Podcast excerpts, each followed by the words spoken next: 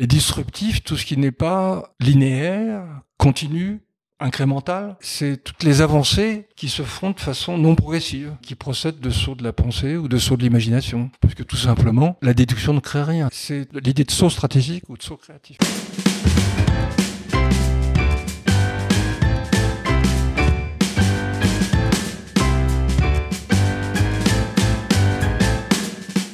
Bienvenue sur le podcast Superception avec Christophe Lacnit. Vous pouvez également retrouver le blog et la newsletter sur le site superception.fr.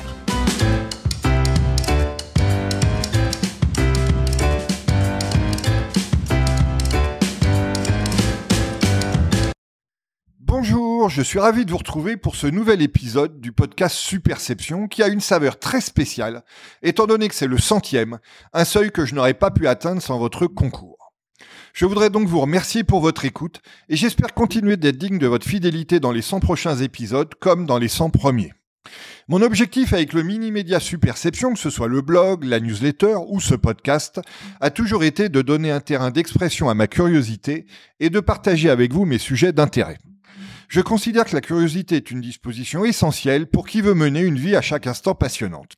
Elle est en outre indispensable dans les métiers de communication, de management et de marketing qui sont au cœur de Superception, car il faut s'y intéresser à des enjeux souvent éloignés de nos domaines de compétences et, encore plus important, faire en permanence montre d'empathie à l'égard de nouveaux individus et de nouvelles communautés. Sur le blog et la newsletter Superception, ma curiosité s'exprime à travers mes réflexions. Dans le podcast, elle repose sur les idées d'autres personnes à travers des rencontres avec des figures de professions aussi diverses que possible, qui toutes ont en commun le rôle qui joue la perception. En cet épisode, en français ou en anglais, j'ai accueilli à mon micro des communicants, marketeurs, chefs d'entreprise et entrepreneurs, mais aussi des journalistes, sociologues, avocats, médecins, acteurs de cinéma et théâtre et sportifs, pour des conversations qui nous ont fait voyager en France, en Europe, au Moyen-Orient et aux États-Unis grâce à la magie d'Internet.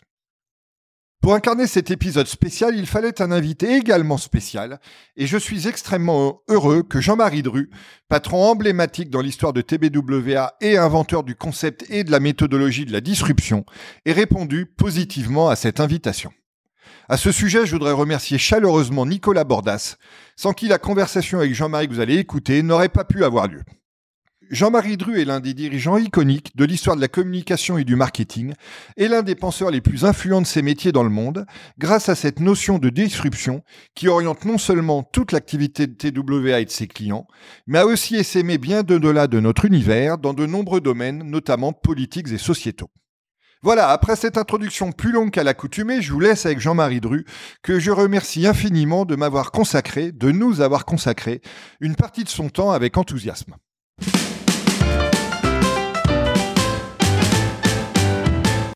Jean-Marie Dru, bonjour. Bonjour Christophe. Et, un grand merci d'être l'invité spécial et d'honneur pour, pour ce numéro 100 du, podcast Superception. Je, on, parlait avant d'enregistrer, je vous disais que c'était à la fois euh, un honneur pour moi de vous inviter eu égard à votre parcours et aussi un vrai plaisir euh, quasi intellectuel, je dirais, de, de parler avec vous du fait de ce que vous portez comme idée pour la communication et notamment votre attachement au, au sens et au temps long que voilà, je, je, porte à un niveau beaucoup plus modeste, mais que je suis heureux de, sur lequel je suis heureux de converser avec vous aujourd'hui. Alors notre conversation, comme tous les épisodes, va être en deux parties, une partie sur votre parcours et puis une deuxième partie sur une thématique, évidemment, dans votre cas, ce sera la, la disruption. Alors, pour, pour euh, partir sur votre parcours et sur, sur votre enfance, sur votre jeunesse, Picasso expliquait qu'il avait mis toute sa vie à savoir dessiner comme un enfant. Est-ce que vous avez mis toute votre vie à savoir créer comme un enfant? Dites-moi, vous commencez avec une question profonde. oui, c'est vrai, il n'y a pas d'échauffement. Bah non, pas véritablement, parce que euh, moi, j'ai jamais créé. Donc, j'ai pas créé comme un enfant, parce que j'ai pas créé. Mon métier consistait non pas moi-même à trouver moi-même des idées, mais à faire en sorte que je puisse aider les autres à trouver des idées. Alors, ayant dit cela, euh, si je me souviens bien, mais je suis pas vraiment sûr, je crois que ce que Picasso avait vraiment dit, c'était que lorsqu'il était enfant, je crois qu'il a dit ça, hein, qu'il était enfant, il dessinait comme Raphaël. Oui. Et qu'il lui a fallu toute sa vie ensuite pour, euh, pour, apprendre, à... dessiner comme un enfant. Exactement. Donc il lui a, il lui a fallu euh, désapprendre, retrouver une âme d'enfant un peu naïve, Il se trouve que moi, je suis assez naïf. Alors ça m'a joué des tours dans ma vie professionnelle, mais en contrepartie, comment dire, ça m'a permis de garder, euh, je crois, une vraie capacité euh, euh, d'enthousiasme ou d'étonnement, celle de ma jeunesse. Et on est face, on est dans nos bureaux là, et là derrière vous avez la quatre étages de, comment dirais-je, d'atrium ou de, de de lumière. on, met, on met souvent des affiches là. Et la semaine dernière, je passais devant une affiche, je la trouvais très créatif, et ça m'a réjoui. Donc ça fait des années et des années que je me réjouis comme ça depuis 50 ans. J'ai donc choisi le bon métier, on va dire. Alors justement, on va, on va revenir 50 ans en arrière et, sur votre choix de métier. Avant de parler de votre choix, de métier, parlons de votre choix euh, d'études. Euh, pourquoi euh, avoir choisi HEC Je n'étais absolument pas intéressé au monde des affaires quand j'étais en terminale. Alors pourquoi, pour répondre, reprendre votre question, pourquoi une préparation HEC ben, Pour une raison simple, qui est la suivante. Moi, je voulais faire une grande école. Et puis j'ai regardé un petit peu et je me suis perçu que dans les concours d'entrée des grandes écoles commerciales, les deux matières qui avaient les coefficients les plus hauts étaient les mathématiques et la philosophie. Je me souviens même des coefficients. C'était 5 et 5, alors que l'anglais était 3 et la physique-chimie 2. Bon. Il se trouve que quand j'étais en terminale, J'étais bon en mathématiques, mais pas suffisamment pour faire maths sup. J'étais bon aussi en philo ou en littérature, mais pas assez pour faire euh, hippocagne. Donc pour cette raison-là, j'ai choisi une préparation aux grandes écoles commerciales. Donc pour le dire autrement, c'est un peu bizarre, mais j'ai absolument pas choisi de faire une préparation HEC en pensant à ce que j'allais apprendre à HEC, mais j'ai été guidé par les caractéristiques ou les spécificités du concours d'entrée. Voilà. Nécessité fait loi. Voilà, absolument. Euh, et du coup, après, pourquoi avoir choisi le, métier euh, publicitaire à la sortie de, de, HEC Je sais que dans un de vos, je crois que c'est dans Expériment, vous rencontrez une anecdote. Je suis à HEC dans les 66-69. Au début des années 60, le mot marketing n'existait pas, on ne le connaissait pas. Et il y avait eu un début d'option marketing qui était vraiment euh, euh, un embryon de, comment dirais-je de, cours lorsque j'étais à HEC. Je me suis dit je ferais bien du marketing, mais ça me paraissait pas très sérieux ou pas assez académique, donc j'ai fait une option finance, service militaire. Puis après je me suis dit je vais quand même essayer de rentrer dans le marketing, la trait du neuf. Et donc, euh, ça me paraissait quand même peut-être pas un métier très sérieux, donc j'ai vais le faire dans une entreprise très sérieuse, donc j'ai voulu postuler chez Procter Gamble ou chez Danone. Et puis j'ai rencontré euh, le fils d'un ami de mon père qui avait à peu près 30 ans, qui dit non, non, pas du tout, tu devrais rentrer dans une agence de publicité. Alors ça, ça m'était jamais venu à l'esprit. Et la raison qu'il m'a donnée était pas euh, était intéressante. Il m'a dit si tu rentres chez un annonceur la première année chez Procter, tu vas travailler sur ce qu'on écrit sur le baril d'Ariel. Alors si tu rentres dans une agence, D'abord, tu vas travailler sur plusieurs catégories de produits, ce qui est très formateur. Puis en plus, les agences sont des structures avec des euh, hiérarchies non pesante. Et donc, il y aura peut-être des brainstorming et peut-être qu'on t'invitera à réfléchir sur, des stratégies. Et donc, c'est pour ça que je suis rentré dans la publicité. Et il m'avait dit, quatre ou cinq ans après, tu sauteras le pas et tu passeras chez l'annonceur. Et donc chaque année, pendant de nombreuses années, je me dis, est-ce qu'il serait temps que je passe de l'autre côté? Bon, et le moment n'est toujours pas venu. le moment n'est toujours pas venu. Donc vous avez travaillé dans, dans, dans quelques agences. Hein. Depuis Compton, euh, vous avez été directeur de Créa, si mes infos sont bonnes. Puis oui. Rubicam Paris, donc vous avez été le patron. Et après, vous avez créé BDDP avec Jean-Claude Boulet, Marie-Catherine Dupuis et Jean-Pierre Petit. Alors, euh, racontez-moi un peu ce qu'une aventure entrepreneuriale telle que celle-ci est jamais, est jamais évidente. Quelles ont été les, les principales difficultés et les, et les joies que vous avez euh, rencontrées au cours de cette expérience et, qu'est-ce que vous avez appris sur vous-même? Grande question. Écoutez, vous venez d'employer le mot aventure. C'est vrai que c'était, euh, on a créé BDDP en 1984 et les 25 ans qui ont suivi ont été une période vraiment d'aventure avec des, des hauts, des très hauts, des bas, vraiment bas, et à nouveau des hauts. Donc je vais essayer de vous dire ça rapidement. Donc euh, on a créé BDDP. Je peux être immodeste puisque de toute façon on a perdu le contrôle à l'arrivée. Donc euh, c'était une réussite exceptionnelle, euh, plus grande progression organique en Europe, peut-être même dans le monde. Au bout de 6 ou 7 ans, on était 3500. un produit créatif reconnu dans le monde entier une culture tout à fait particulière. On avait l'habitude de dire à l'époque, et c'était vrai, nous ne voulons pas simplement créer une belle une bonne agence, mais on veut d'abord faire une belle entreprise. Donc, on avait vraiment une culture très, très spéciale, très spécifique, à tel point qu'il y a encore aujourd'hui, 30 ans après, des collaborateurs de BDDP qui se rencontrent, qui font des dîners ensemble. il y a même un, comment dirais-je, sur Facebook, un, un, groupe Facebook avec 600 membres encore actifs qui s'appelle Nous étions chez BDDP. Donc c'est une belle histoire. Et puis, nous avons voulu nous développer dans le monde entier, créer un réseau. Donc, on a acheté des agences un peu partout, et en particulier aux États-Unis, où à l'époque, les agences s'achetaient euh, vraiment à prix d'or. Et nous sommes trop endettés. Et les banquiers ont sifflé la fin de la récréation, si je puis dire. Et là, j'ai vécu euh, cette année très éprouvante quatre années à me battre avec les prédateurs qui, prédateurs qui avaient repris, c'était vraiment très difficile. Et puis ensuite, après la fusion, c'était un peu, ça a flotté un peu, donc pendant deux ou trois ans, je savais pas trop ce que j'allais devenir. Et donc j'ai eu sept ans, euh, trois ans d'incertitude. Et donc ça a été un petit peu compliqué. Et puis, euh, bah, comme parfois ça arrive, des échecs et, et né le succès. J'ai essayé d'importer chez TBWA certaines des choses qu'on faisait chez BDDP. Ça a bien marché. J'ai eu dix ans tout à fait exaltants. Euh, à la fin de ces dix années, en 2009 ou 2010, TBWA a été élu euh, agence de la décennie euh, par la presse américaine, donc c'était très bien. Donc j'étais un petit peu récompensé. Et donc, euh, comment dire, ma persévérance a été récompensée. Et, euh, et si vous, pour répondre à votre question, si j'ai appris quelque chose sur moi-même, sans en restant un peu modeste quand même, c'est que j'ai découvert que j'étais tenace et surtout beaucoup plus tenace que je l'avais imaginé auparavant. Voilà. Mais enfin, encore une fois, ce fut très très long et ce fut euh, cette année euh, douloureuse. Sept ans, c'est long. Hein. Comment avez-vous fait évoluer le, les méthodes de travail et la culture de, de TBWA euh, en étant en plus au sein de l'un groupe de l'envergure d'Omnicom quand, quand, vous en avez pris la tête de TB, hein, pas d'Omnicom? Il y a beaucoup de choses à dire. En fait, quand on a fusionné, BDDP et TB2A étaient de la même taille. Hein. Donc on a pu apporter pas mal de choses.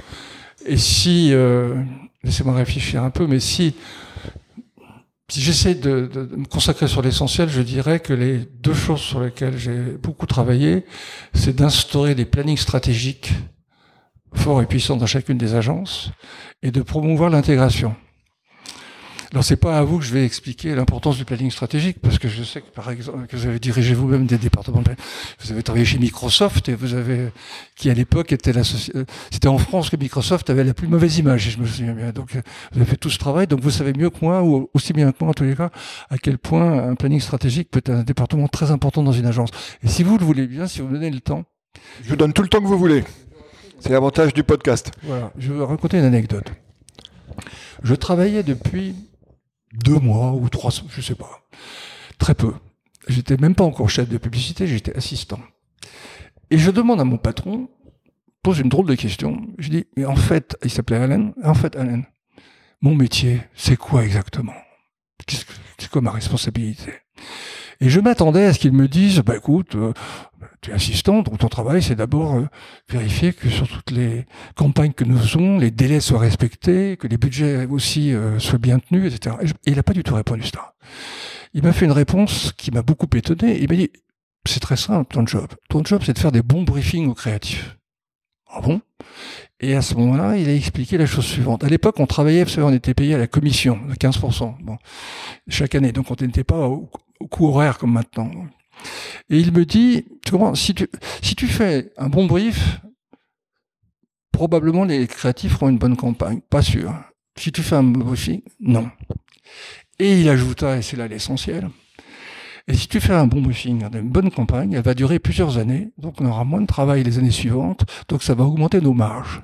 Donc cet homme, je travaille depuis trois semaines ou deux mois, me met dans la tête le lien direct qui existe entre la qualité des briefings et le profit de l'agence. C'était une obsession depuis. Moi, j'étais toujours obsédé par les briefings. Oui, dont vous parlez beaucoup dans vos livres d'ailleurs. C'était mon fil conducteur. D'ailleurs, c'est de là qu'est née la disruption, si vous voulez. Donc, euh, donc ce que j'ai fait en arrivant, c'est m'assurer que dans chacune de nos agences, il y avait des départements de planning euh, importants et, comment dirais-je, forts. Il se trouve que quand on a fusionné, seulement deux agences avaient un département de planning stratégique. L'agence de Los Angeles, qui était d'ailleurs la première à créer un département de planning stratégique aux États-Unis, et nous. Moi, j'étais le premier à créer un département stratégique en, France. Bon. Donc j'ai imposé, si je peux employer ce mot, parce que j'aime pas trop ça, à toutes nos agences d'avoir un département de planning stratégique. J'ai même été plus loin. J'avais fixé un seuil, je crois que c'était 12,5%, je sais plus, mais il y a un seuil dans la masse salariale en disant, vous n'avez pas le droit de descendre en dessous de ce seuil. Bon. Ça, c'est ce qui concerne le planning stratégique. En ce qui concerne l'intégration, alors là, ça va être un. Aujourd'hui, c'est un truc d'ancien combattant. On remonte dans le temps, on remonte à 40 ans à chaque fois. Bon, mais lorsque nous avons créé BDDP, euh, nous, nous, croyions déjà énormément à l'intégration des disciplines à l'époque. Donc, on a créé BDDP en 84. En 85, on a créé, nous avons créé une agence de marketing direct, une agence de promotion des ventes. En 87, on a créé Auditoire, qui est encore aujourd'hui le leader de l'événementiel en France. Et donc, euh, nous avons toujours cru, encore une fois, à l'importance de l'intégration. Donc j'ai poussé toutes les agences dans le monde entier à créer des groupes. Et là encore, TB2 était une agence de publicité exclusivement. Et aujourd'hui, maintenant, partout dans le monde, nous avons des groupes intégrés. Et donc, ce qui fait que je crois d'ailleurs que ça a été la raison principale de notre croissance depuis 20 ans, la croissance organique. je suis pas qu'organique d'ailleurs, parce qu'on a fait aussi des acquisitions, bien sûr. Et c'est une des raisons pour lesquelles TBWA a été un des réseaux qui en chiffre d'affaires a le plus progressé depuis 20 ans. Même, je vous regarde dans les yeux et je dis modestement, je sais que nous sommes le réseau qui a le plus progressé et je crois que c'est d'abord dû à l'intégration. Question complémentaire de, celle à laquelle vous venez de répondre. Vous avez d'abord fondé une, euh, entreprise, une agence au niveau français. Vous avez ensuite essayé de la développer au niveau international, comme vous le racontiez. Puis après, vous avez pris la, tête d'un groupe euh, mondial qui s'est aussi développé. Euh, est-ce qu'il y a eu un changement dans votre approche du management en passant d'un périmètre monoculturel, même si la France, on connaît sa diversité, à un périmètre mondial évidemment plus divers? Pas vraiment. Euh, moi, j'étais un, entrepreneur, je suis resté un entrepreneur, et euh, j'ai géré TB2A comme si j'en étais propriétaire. Je crois que c'est la meilleure façon de gérer les choses. Ceci dit, comme vous l'avez dit justement, je suis passé d'un pays à 80 pays. Et la seule chose sur laquelle je peux insister, c'est la suivante d'un seul coup, j'ai découvert qu'au fin fond de l'Australie ou du Canada, il y avait une initiative qui avait été prise par une agence ou une filiale dans un domaine que je ne connaissais pas. Et je me suis dit, ça serait quand même bien de l'exporter dans le monde entier. Ça s'appelle tout simplement les best practices. Bon. Deux mots sur ce sujet. Euh, Edgy Lafley, qui était le, le, président de Procter dans les années 2000-2010, à une époque où Procter se portait excessivement bien, a expliqué un jour que la principale le principal facteur de succès de cette entreprise, c'était justement les best practices. il a expliqué que à chaque fois que quelque chose réussissait dans un pays, il l'analysait, mais il prenait un temps fou pour l'analyser, plusieurs mois, peut-être même plus, parce que souvent on peut se tromper sur les vraies raisons d'un succès. Mais lorsque la compagnie était arrivée à la conclusion euh, claire sur ce qui avait fait le succès, de cette initiative, à ce moment-là, il l'a dupliqué dans le monde entier. Et là, par contre, j'ai pris des mois pour analyser, mais en 15 jours, je duplique dans le monde entier. Et donc, moi, j'ai toujours été obsédé par ça, par les best practices. Puisque je cite euh, Gilles Laflèche, je vais citer un autre président, qui était le président de Hewlett Packard, qui a dit un jour quelque chose que j'ai répété des dizaines, dizaines de fois dans les présentations que j'ai fait à l'interne. Il a dit la chose suivante. Il a dit, si HP, je vais vous le dire en français, si HP savait ce que HP sait, HP serait trois fois plus profitable. Ça veut dire quoi? Ça veut dire que c'est facile d'en parler comme ça des best practices, mais c'est vraiment difficile à mettre en place. Donc j'ai passé mon temps à demander à des collaborateurs qui ici ou là avaient fait quelque chose de formidable de venir expliquer, mais pas d'expliquer simplement les réseaux du succès. Encore une fois, les écueils, les difficultés qu'ils ont eues pour que si on le duplique, on fasse pas, on tombe pas dans ces écueils. Et tout à l'heure, je disais que j'avais imposé un, seuil minimum pour le planning. Là, j'ai imposé autre chose, mais pourtant, c'est pas tellement mon genre. On faisait un rack deux ou trois. J'ai demandé à toutes les agences que, au moins une fois tous les deux ans, ils se créent une nouvelle expertise. Ça veut dire acheter une agence qui a une expertise qu'on n'a pas. Ça veut dire créer un département. Ça veut dire peut-être engager quelqu'un et ce quelqu'un euh, forme une équipe. Mais j'ai toujours souhaité euh, que, comment dirais-je, que toutes nos initiatives dans le monde inspire tout le monde, je veux dire. Et euh, par exemple, il y a quelques années, euh, à Amsterdam, ils ont créé, il y a longtemps maintenant, une unité de production low cost. Bon, maintenant, il y en a dans 30 pays. Par exemple, Guillaume Panot ici, il n'y a pas très longtemps, a créé une unité de, de contenu avec des journalistes qui s'appelle Menu. Bah, il y a un peu partout dans le monde entier. Je peux vous raconter même une, anecdote à ce sujet encore peut-être plus intéressante. Il se trouve qu'en 98, alors là on remonte vraiment il y a longtemps, euh, Omnicom avait racheté euh, l'agence qui faisait les catalogues de Nissan à Tokyo cette agence était extrêmement en avance sur le plan euh, technique ou technologique. Ils avaient mis au point un software qui, le, qui, leur permettait de faire des photos et des catalogues avec des belles voitures, couleurs, avec des superbes lumières, alors qu'aucune voiture n'était encore sortie de la chaîne. Ils faisaient ça à partir des plans des ingénieurs. Formidable, moi. Il se trouve qu'on avait une société de production presse aussi en France, donc on avait deux. Je me suis dit, il faut qu'on fasse ça dans le monde entier. Bah, aujourd'hui, le résultat, c'est un réseau qui s'appelle EG+, et qui emploie 1500 personnes dans le monde, si vous voulez. Donc c'est un, c'est un, comment dirais-je, un élément, une unité très importante dans le réseau aujourd'hui.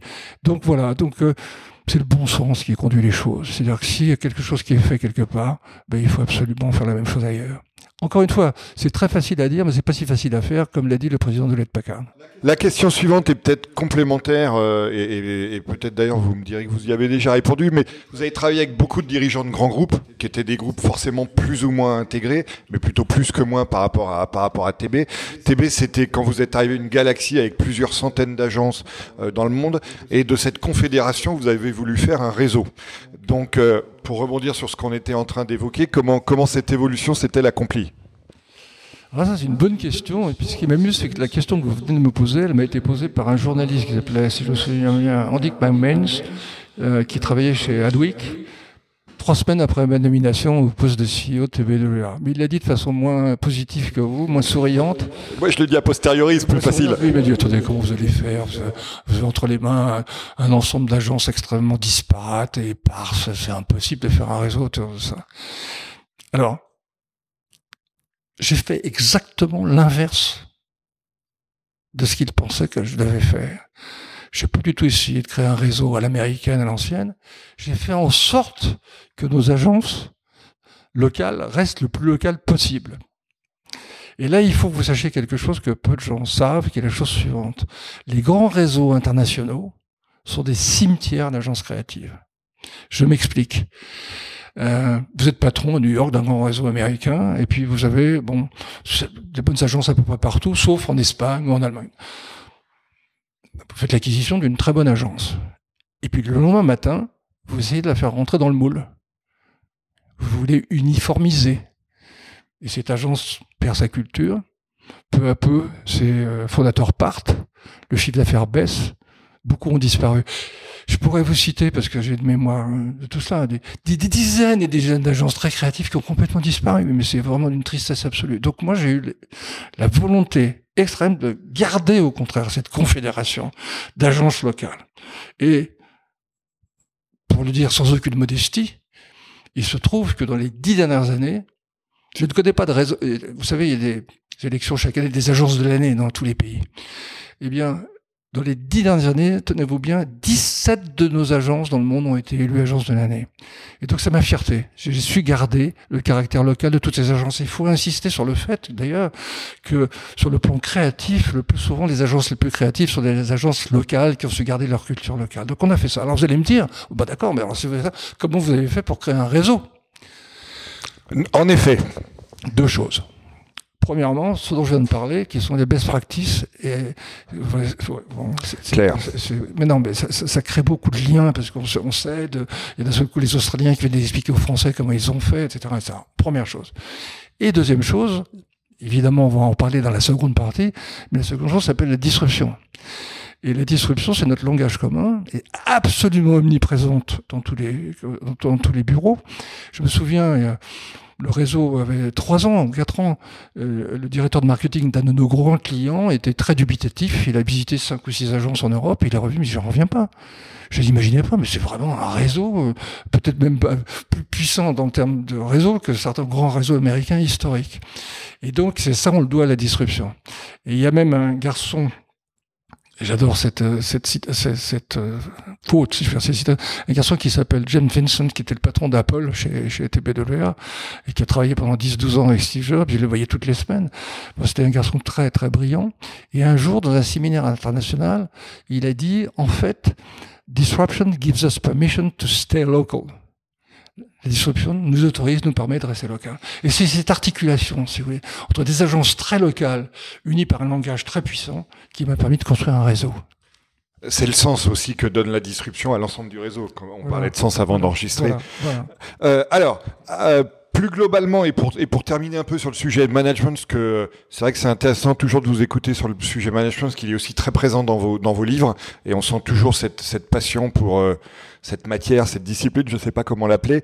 Euh, je voulais vous entendre du coup sur trois euh, citations, et du coup là je vais regarder mon papier, que deux, deux que j'ai trouvé dans un de vos livres, 50 Years, 50 Lessons, et l'autre qui émane d'une des figures emblématiques de TB, et qu'une des citations que je, que je cite en boucle depuis des années. Euh, donc on va peut-être les faire une par une, parce que je vais pas vous demander de commenter les trois d'un coup, ça va être euh, un peu incompréhensible pour tout le monde. Donc la première vient de William Faulkner, c'est la leçon numéro 10 de, de, vos 50 leçons, qui a dit ne cherchez pas à être meilleur que vos contemporains ou vos prédécesseurs, essayez d'être meilleur que vous-même. Alors il se trouve que moi j'ai eu euh, quatre rencontres avec la mort euh, et que donc j'ai évidemment essayé d'en tirer quelques leçons. Quand ça vous arrive, euh, ça vous laisse pas indifférent. Et une des leçons que j'ai tirées de mes quatre rencontres avec la mort, c'est exactement ça. Et c'est quelque chose dont je parle régulièrement sur euh, sur Superception depuis depuis des années et des années. Alors je suis beaucoup moins doué que Faulkner parce que lui s'en est aperçu sans avoir d'accident. Moi, il m'a fallu quelques aventures pour arriver à ce constat. Mais voilà, c'est la première phrase du coup sur laquelle je voulais vous écouter, ce qu'elle revient dans plusieurs de vos livres. Écoutez, le, le sentiment que j'ai, c'est que la plupart d'entre nous, à part quelques exceptions, quand on sort de l'adolescence ou qu'on rentre dans l'âge adulte, la plupart d'entre nous, mais encore, il y a des exceptions de, gens qui sont sur deux, euh, mais c'est des exceptions, si vous voulez. Et la plupart d'entre nous, je crois que la plupart d'entre nous se sous-estiment. On se rend pas compte du potentiel que l'on a. Et j'en veux pour preuve qu'à chaque fois j'ai parlé avec des gens qui ont bien réussi, euh, que ce soit des clients ou d'autres personnes, et vous creusez un peu, tous vous disent je n'aurais jamais imaginé le parcours qui a été le mien, tous. Donc ça veut dire quoi Ce que je vous disais tout à l'heure, c'est qu'on a tendance à sous-estimer. Donc c'est pour ça que je pense vraiment que le principal rôle d'un patron, quel qu'il soit, c'est des, c'est pas simplement des mots, parce que je, je le pense vraiment sincèrement, hein, c'est de faire en sorte qu'il aide tous ses collaborateurs à tirer le meilleur parti d'eux-mêmes. Et si vous faites ça, c'est vraiment le, premier objectif. Et si vous arrivez à faire cela, bah, chacun d'entre eux devient meilleur que lui-même, comme dirait Faulkner. On est bien d'accord. Et du coup, faut pas organiser la compétition entre les collaborateurs, mais organiser entre chacun d'eux par rapport à eux-mêmes. Absolument. Deuxième citation, leçon 26 de, de votre livre, euh, Lee Clow, que vous allez peut-être pouvoir expliquer, euh, ah présenter à nos, à nos, à nos auditeurs pour ceux qui ne le connaissent pas encore.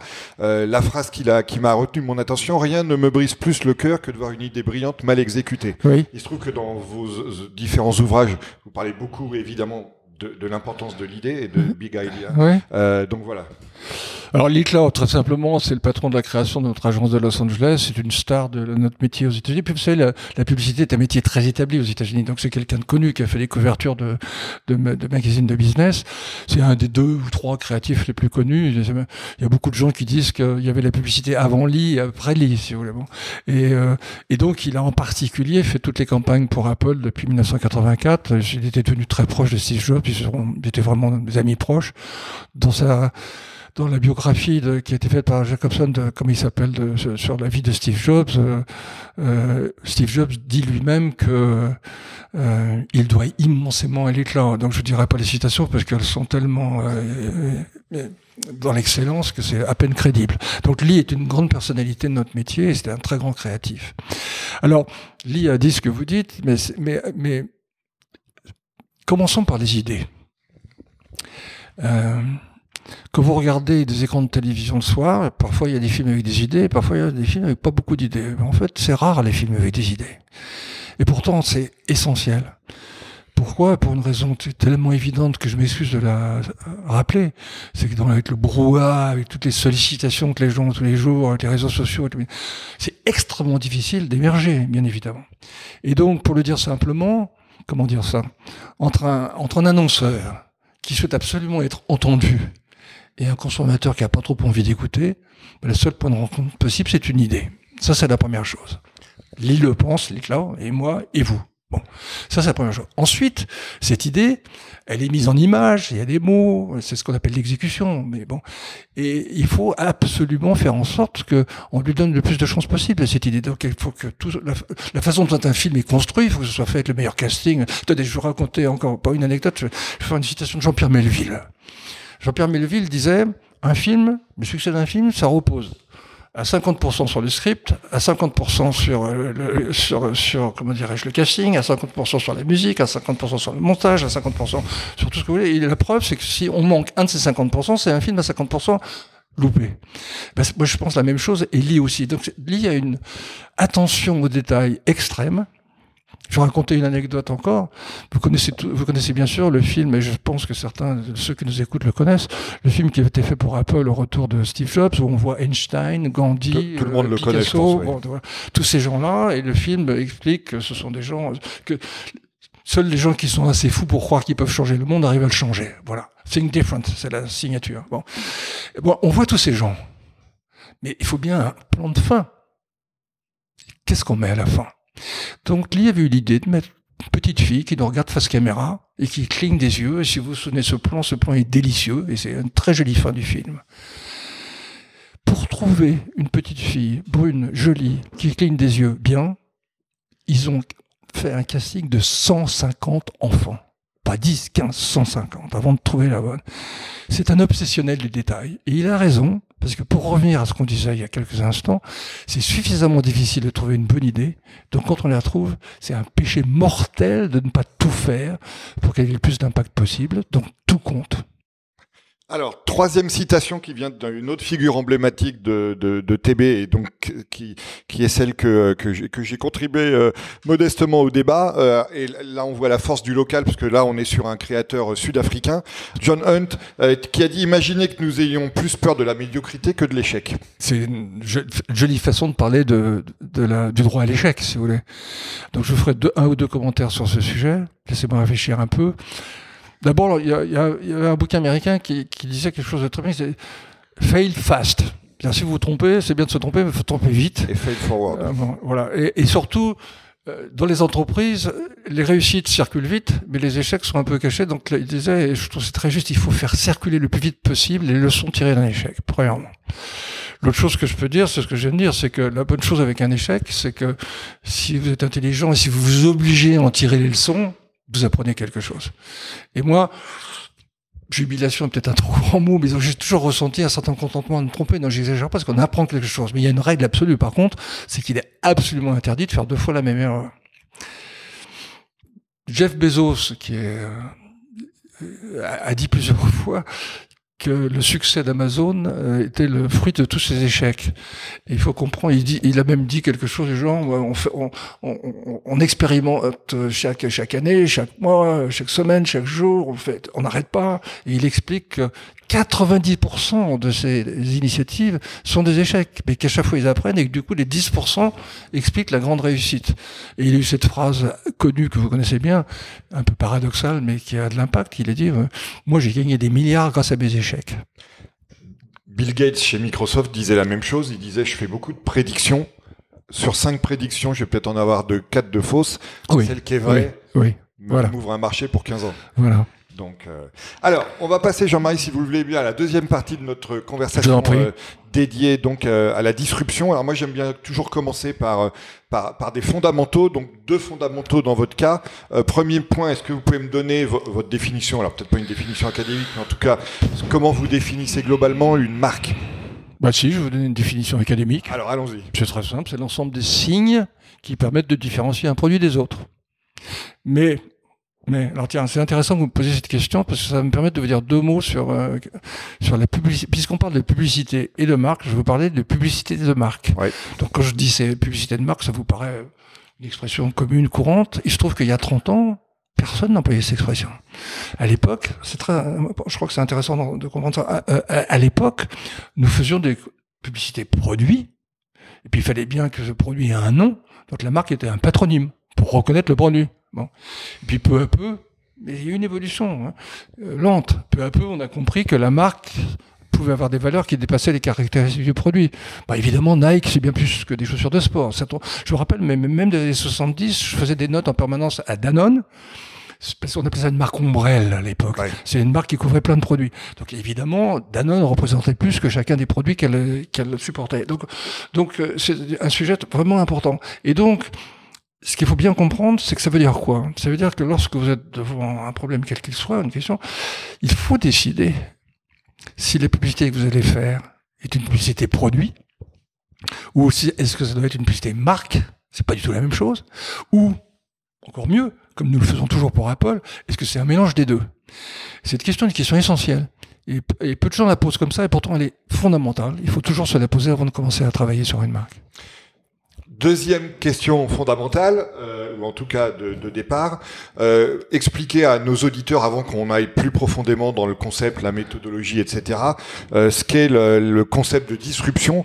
Alors j'ai lu dans un de vos livres, je crois, euh, ou un de vos, vos interviews, que vous, elle faisait écho notamment à la phrase du philosophe euh, irlandais Charles Andy, selon lequel le changement, c'est la discontinuité. Et disruptif, tout ce qui n'est pas linéaire, continu, incrémental et destructif. Enfin, c'est toutes les avancées qui se font de façon non progressive et qui, euh, qui procèdent de sauts de la pensée ou de sauts de l'imagination. Parce que tout simplement, la déduction, la déduction ne crée rien, si vous voulez. Donc c'est ça. Donc c'est un saut. Voilà. De saut stratégique, l'idée de saut stratégique ou de saut créatif, si vous voulez. Voilà.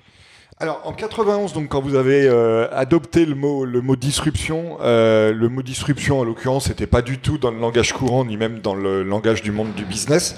Pourtant vous l'avez déposé pour pour le protéger. Alors on peut dire bon voilà, le déposer le mot disruption à l'époque c'était la, vertu d'un grand optimisme l'histoire a montré ensuite que, euh, la chance souriait aux, audacieux. Et puis aujourd'hui, le, mot disruption est non, est non seulement intégré avec la marque TBWA, mais il est aussi entré dans le langage courant, notamment beaucoup dans le langage des politiques qui l'utilisent qui l'utilisent à, à, foison. Et du coup, il est devenu un, un, un nom commun marque comme voilà, comme, Caddy, comme Frigidaire, comme Post-it, comme Google en anglais. Absolument. Quel regard vous portez sur cette évolution de, et, et, et le, la, la, le succès on va dire, la propagation de, ce concept? Oh bah, J'étais très surpris, si vous voulez, parce que euh, maintenant il est partout. C'est vrai qu'à chaque fois que je l'entends, j'ai une petite vibration euh, personnelle, je veux dire. Mais, ce qui est intéressant, c'est que en 91, je me souviens, j'en avais parlé euh, quand on commençait à réfléchir sur ce sujet, un de nos clients aux États-Unis, qui était le directeur de marketing de Chase Manhattan, et qui m'a dit attendez, ce que vous voulez faire, c'est exactement ce dont nous avons besoin. Mais vous n'allez pas utiliser ce mot, c'est pas possible, c'est trop. Donc voilà. Donc il faut se remettre à l'époque. Personne ne l'utilisait en business. Il était pratiquement pas utilisé dans la vie courante, comme vous venez de dire. Et donc c'est c'est une aventure. L'aventure de ce mot est invraisemblable. C'est bon. Alors ça me permet d'ailleurs de rapidement de, de vous dire d'autres choses sur le mot lui-même. Oui. Et notamment par rapport à rupture. Voilà, voilà, oui, par exemple, oui, absolument. Mais d'abord, si vous voulez le, on m'a beaucoup reproché l'anglicisme. C'est une plaisanterie, c'est pas un anglicisme, c'est un mot d'origine latine qui est passé du français à l'anglais. Comme tous les mots anciens qui sont, comme vous le savez mieux que moi, la troisième déclinaison du latin. Bon, donc c'est pas un anglicisme. On m'a reproché le fait que le mot soit euh, pas très joli tous les mots anciens sont là, sont euh, interruption, euh, abstraction, euh, inspection, enfin tout ça. Donc tous ces mots sont ont une vilaine sonorité, donc c'est un fait. Mais surtout, et je réponds à ce que, je, reprends ce que vous venez de dire, en fait, il est utile dans notre vocabulaire parce que une rupture, c'est un, comment dirais-je, c'est un constat. Il y a eu une fracture, une rupture du talon d'Achille. Il y a une, voilà, c'est un. Alors la disruption, c'est une action. Donc il y a un mot qui est passif et l'autre qui est actif. Et c'est pour ça que ce mot a succès, parce qu'il est pas remplaçable. Lorsque les gens vous parlent d'une disruption, c'est mieux que d'une rupture. Je me répète parce que c'est ça, ça c'est très dynamique. Alors, la disruption, c'est pas seulement un concept, c'est aussi euh, un état d'esprit et puis une, méthode, une méthodologie dont il y a des, grands principes. Est-ce que, au premier rang desquels les, Disruption Days, qu'est-ce que vous pouvez nous, dire à ce sujet pour que nos auditeurs comprennent bien euh, l'ensemble de, ce qui se cache derrière le mot? Alors, alors vous m'avez posé deux questions. je commence par la première qui est définir ce que c'est. C'est une méthode très simple qui est fondée sur trois étapes convention, vision, disruption. On regarde sur le marché tout ce qui est fait de façon conventionnelle, que ce soit euh, des choses que les annonceurs ou que les fabricants font tous, ou, euh, ou, des réflexes que les consommateurs ont tous en commun. Et on, on réfléchit sur les idées reçues, sur, euh, sur les préjugés, et on voit s'il n'y a pas quelque chose que l'on peut rompre, une convention que l'on peut rompre. Au passage, quand je le dis comme ça, ça paraît un peu évident, mais c'est un petit peu perpendiculaire à l'habitude que nous avions auparavant, qui consistait à faire des mappings avec toutes les marques, à gauche, à droite, etc. On a cherché à exacerber les différences. Là, on fait le contraire. On essaie de comprendre ce qu'il y a en commun. Bon. Et de le challenger, si je peux m'exprimer un, un, instant en franglais. Premièrement.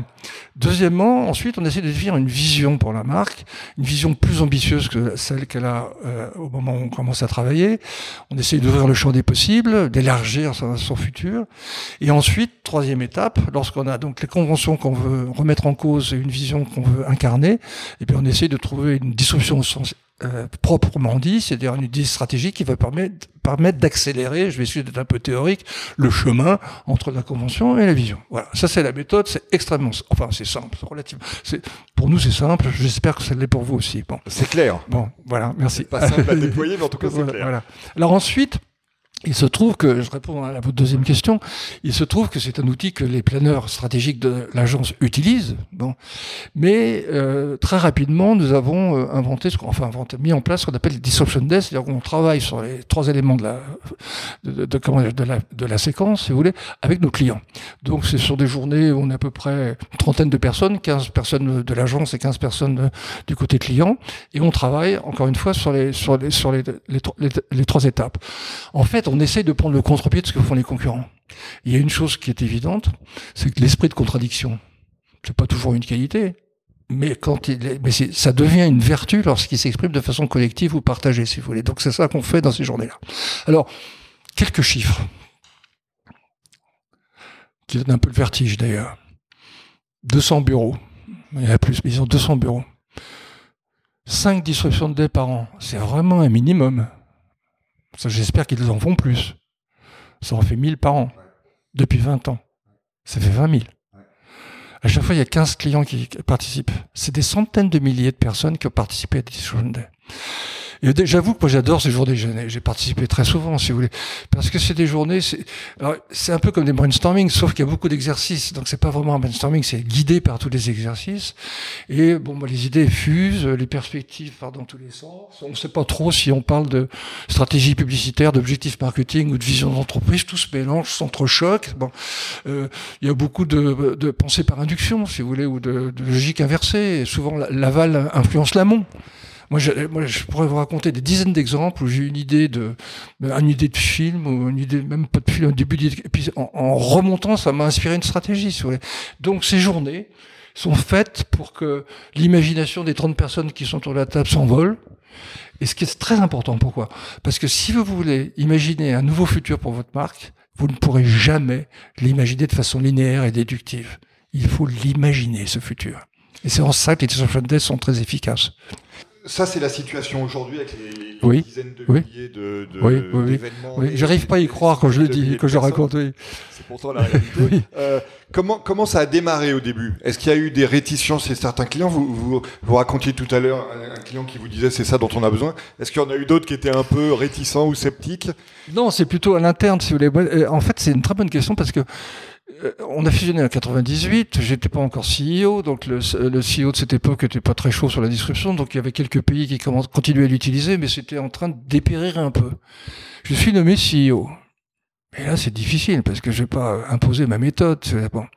Et il y a eu un accident heureux, un hasard heureux. Enfin, pas un hasard, un accident heureux. Il se trouve que je suis descendu en Afrique du Sud dans l'agence de John Hunt dont vous parliez tout à l'heure on passe toute la journée à voir ce qui se passe, à faire une revue du travail, euh, des budgets, enfin tout ce que vous voulez. Puis vers 6 heures du soir, à la fin, euh, je dis tu as quelque chose d'autre? John non, non. Il dit ah si tiens. Il fait descendre la patronne du planning, Mary Jamison, ça s'appelait, et il me montre la façon depuis six mois ou un an, il faisait des disruption days.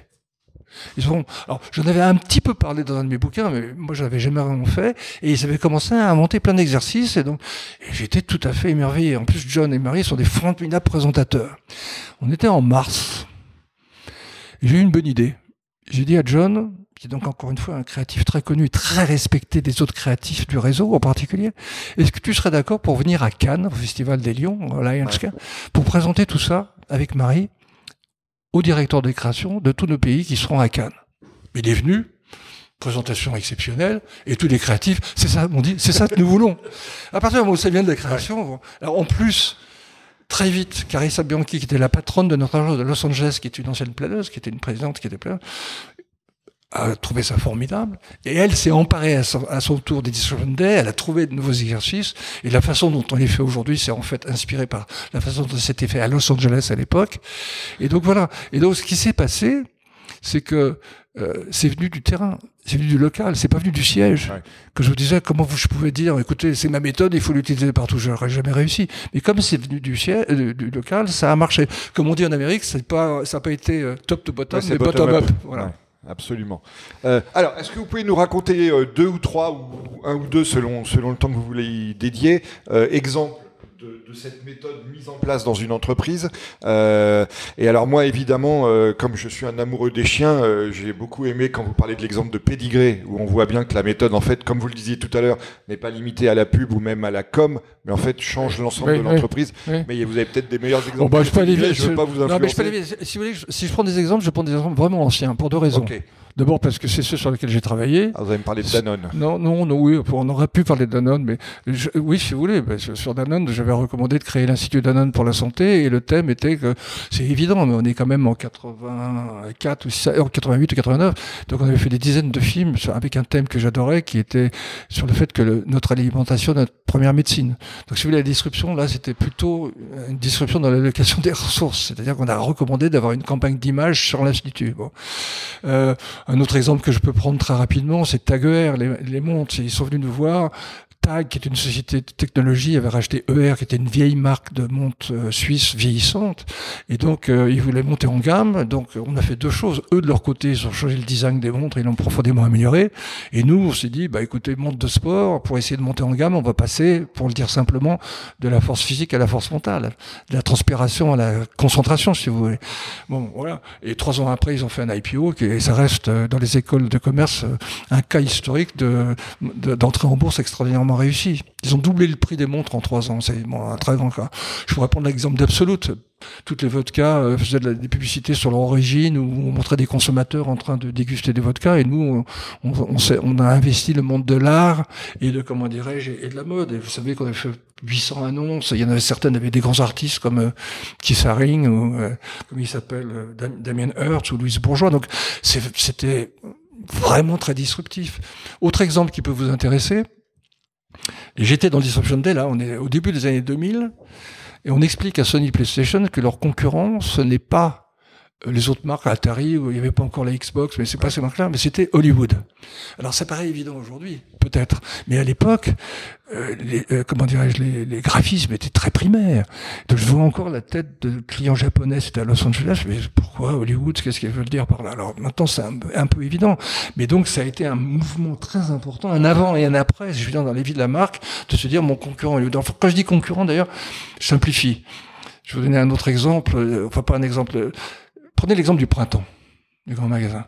Le printemps, son concurrent, c'est les Galeries Lafayette, mais sa source de marché, ce sont toutes les boutiques de Paris. C'est pour ça qu'ils ont fait à cette époque-là toutes les boutiques de créateurs.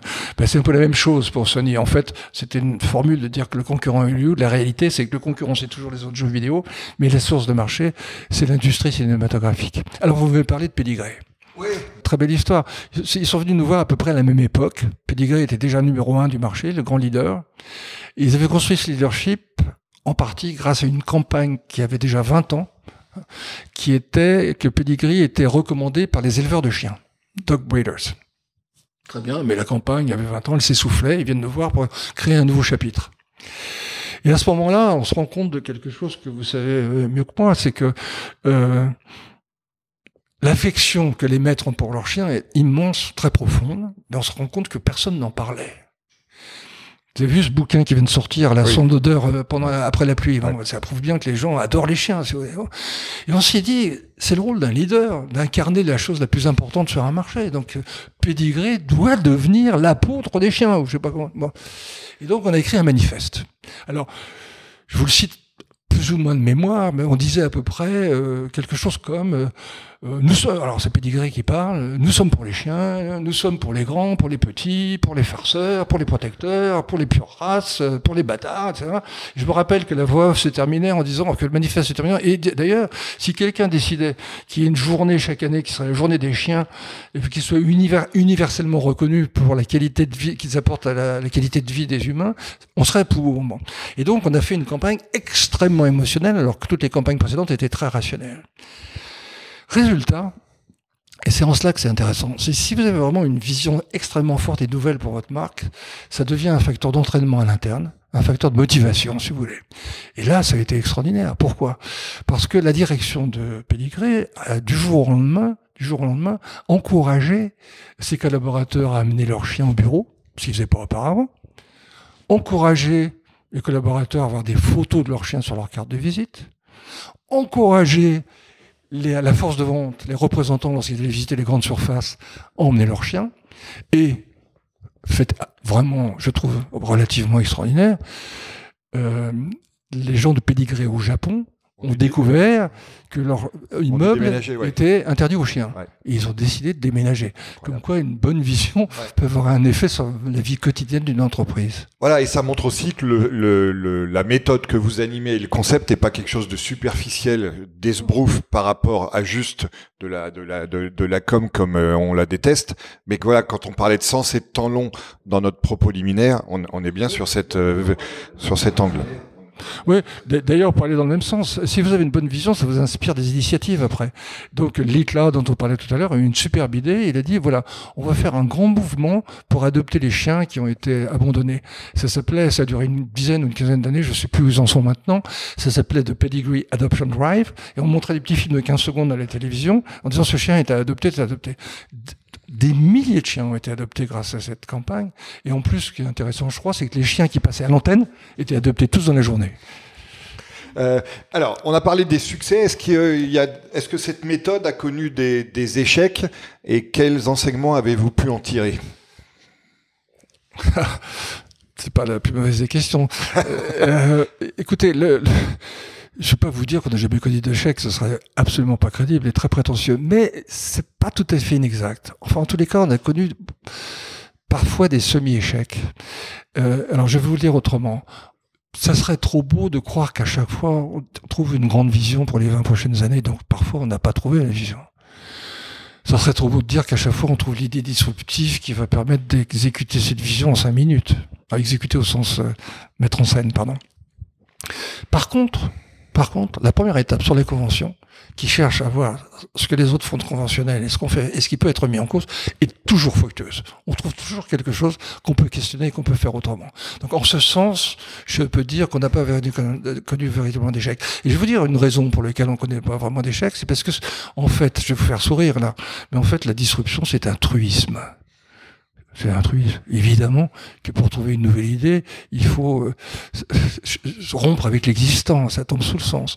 Mais là où c'est intéressant, c'est que c'est devenu une méthode avec des exercices pour supporter l'imagination des gens. Et c'est en ce sens que ça marche, si vous voulez. Peter Drucker, que vous connaissez mieux que moi, avait dit un jour, c'était Creative Destruction needs a process pour détruire créativement, il faut un procès. Bah, c'est ce que fait la destruction. C'est pour ça qu'on en sort toujours quelque chose. Je vous assure, moi j'ai passé des, j'ai fait des dizaines et des dizaines de disruption day, pardon, plus ou moins réussis, mais il en a toujours sorti quelque chose. Est-ce que la disruption est plus simple à mettre en œuvre dans une entreprise jeune euh, ou est-ce qu'elle est ou, et, quel est le degré de difficulté dans des groupes anciens où évidemment la, disruption avec l'histoire est, est peut-être plus euh, épineuse? Quand une entreprise est très jeune et qu'elle a réussi la plupart du temps, ou même 9 fois sur 10, c'est qu'elle a un business model déjà disruptif, si vous voulez. Donc c'est peut-être plus intéressant de parler des entreprises anciennes qui, pour rester concurrentielles, se doivent de temps en temps se remettre en cause. Se réinventer. Se réinventer. J'ai un exemple qui va vous intéresser. il n'y a pas longtemps, en décembre, j'ai été invité à un Disruption Day organisé, je crois, je peux le citer, par notre client Nissan. Ils avaient invité euh, à, Paris euh, des membres de nombreux départements. Il y avait des gens du marketing, des ressources humaines, euh, de l'innovation produit, du service après-vente. la journée s'appelait Disruption in Action. Et l'idée était que chaque département, alors c'était plutôt au niveau des conventions, se pose la question de savoir ce qui se faisait eux de façon conventionnelle et qui pouvait être mis en cause. Bon, c'était une journée extrêmement productive et la meilleure preuve que c'était productif, c'est que les gens de Nissan sont devenus des adeptes de la disruption. Écoutez-moi bien, dans les deux dernières années, Nissan a organisé dans le monde 20 Disruption Day, 8 aux États-Unis, ensuite 4 ou 5 en Europe, un en Inde, un en Australie, un en Afrique du Sud, et même et ça j'adore cette histoire, ils ont organisé deux Disruption Day dans des usines avec des contremaîtres et des ouvriers, une à Sunderland en Angleterre et l'autre à Nashville en Tennessee. J'en viens euh, à ce que vous expliquez dans votre livre Jetlag 2011. Euh, vous expliquez qu'on était. Dites-moi, vous avez, vous avez beaucoup lu avant Oui, j'ai beaucoup lu. Mais non, celui-là, je l'avais lu il y a longtemps. C'est pas ceux que j'ai lu récemment pour préparer. Mais j'ai bachoté. Euh, vous expliquiez donc qu'on passait du 360 au 365. Euh, en gros, donc, d'une de la cohérence recherchée depuis toujours par les communicants de leur prise de parole à 360 degrés à une conversation continue avec ses parties pronantes 365 jours par oui. Je, je, résume aussi bien possible euh, comme je peux. Euh, comment vous regardez euh, l'irruption de, de l'IA générative par rapport à, à, à, aux pratiques des marques et aux usages de leurs parties prenantes dans ce contexte? La disruption avec un grand D permet de définir la stratégie de la marque pour les années futures. Puis ensuite, on étudie le parcours client où la conversation continue de venir de parler et on voit dans tous ces touchpoints, si pas à un moment, il n'y a pas un moment, on peut trouver une petite rupture. Si C'est tous les signes dont vous parliez voilà, tout à l'heure. Voilà, absolument.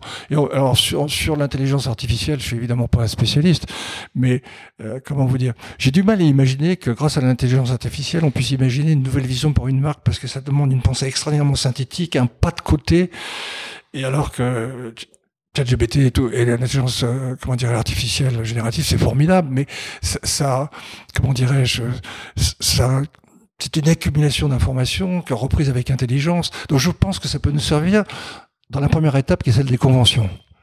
C'est-à-dire que ça, ça, ça peut Dans l'état des lieux. Voilà. Donc voilà, un état des lieux avec une richesse d'informations bien plus grande que celle qu'on a aujourd'hui. C'est en ce sens que je pense qu'elle pourra nous aider. Alors, deux questions euh, plus personnelles pour conclure cette partie de notre entretien. Premier point, euh, vous avez évidemment côtoyé dans votre parcours euh, pro et euh, personnel aussi des, des personnalités euh, de, de, premier plan dans différents domaines. Quelles sont celles qui vous ont le plus inspiré? Et pourquoi? Et puis je garde la deuxième question pour après. Bon, j'imagine que vous connaissez la réponse parce que j'ai eu la chance de travailler pour deux grandes personnalités du monde des affaires qui sont Carlos Ghosn d'un côté et Steve Jobs de l'autre.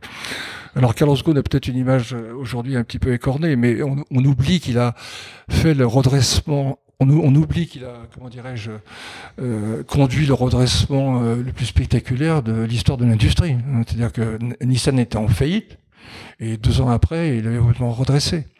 Il y a d'ailleurs une anecdote intéressante, c'est que moi je ne vais pas vous lister là tout ce qu'il a fait parce que c'est très disruptif au passage très souvent. Mais ce qui est intéressant, c'est que il y a un moment, au bout de trois quatre mois, il, il a dit à la presse je me donne deux ans. Et si au bout de deux ans, je n'ai pas redresser l'entreprise, je démissionne avec tout mon comité exécutif. Et ben dans le pays du Harakiri, ça a eu un impact invraisemblable et je pense que ça a participé du succès. D'un seul coup, les gens y ont cru et donc ça a permis ce succès. Donc c'est un homme qui avait une extraordinaire volonté, une volonté sans faille. L'autre est Steve Jobs. Alors Steve Jobs, c'est le, vous il adore le concept de distorsion de la réalité. Il, la réalité l'intéresse pas, c'est sa réalité à lui qui compte. Et donc il a imposé ses vues euh, à tous ses collaborateurs, parfois euh, avec l'ensemble de ses collaborateurs qui n'étaient pas d'accord avec lui. Et la plupart du temps, il avait raison. Et si je peux dire quelque...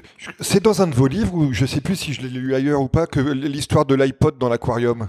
Non, c'est dans le bouquin de, de, de, alors on va la raconter pour ceux qui nous écoutent. C'est une histoire extraordinaire. On oui, a le oui, temps de la oui, raconter. Raconte, bah non, c'est vous qui le connaissez. Bon. Quand même, non, non, mais c'est pas moi. C'est une histoire qui était racontée dans sa biographie. D'accord, que l'anecdote extraordinaire. Euh, oui, deux ans avant le lancement de l'iPod, ces ingénieurs qui sont extrêmement talentueux viennent le voir et lui présentent un, prototype qui est épais comme deux fois les téléphones d'aujourd'hui ou trois.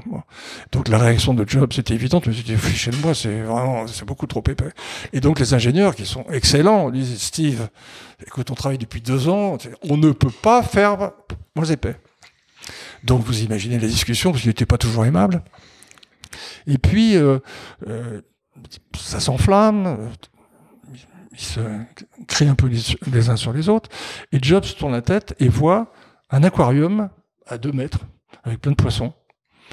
il prend le téléphone et il le jette dans l'aquarium. Alors, à ce moment-là, c'est génial, lui, tu es fou. C'était notre seul prototype. Enfin, vous imaginez la discussion. Et puis, il commence, il continue tout ça à élaborer, à discuter, à être triste que le prototype soit définitivement fichu. Et pendant ce temps-là, Jobs regarde l'aquarium. Et au bout de quelques secondes, il leur dit, regardez donc l'aquarium. Bah oui, on regarde l'aquarium. Qu'est-ce qu'il y a? Il y a des poissons, Steve. Non, mais regardez mieux. Donc, ils voient pas, et Steve leur explique, mais vous voyez pas, là, le téléphone est au fond de l'aquarium. Et qu'est-ce qui se passe au-dessus? Vous voyez pas qu'il y a des bulles, et s'il y a des bulles, c'est qu'il y a du vide. Et s'il y a du vide, c'est encore de l'espace à gagner. Voilà, c'est Steve Jobs.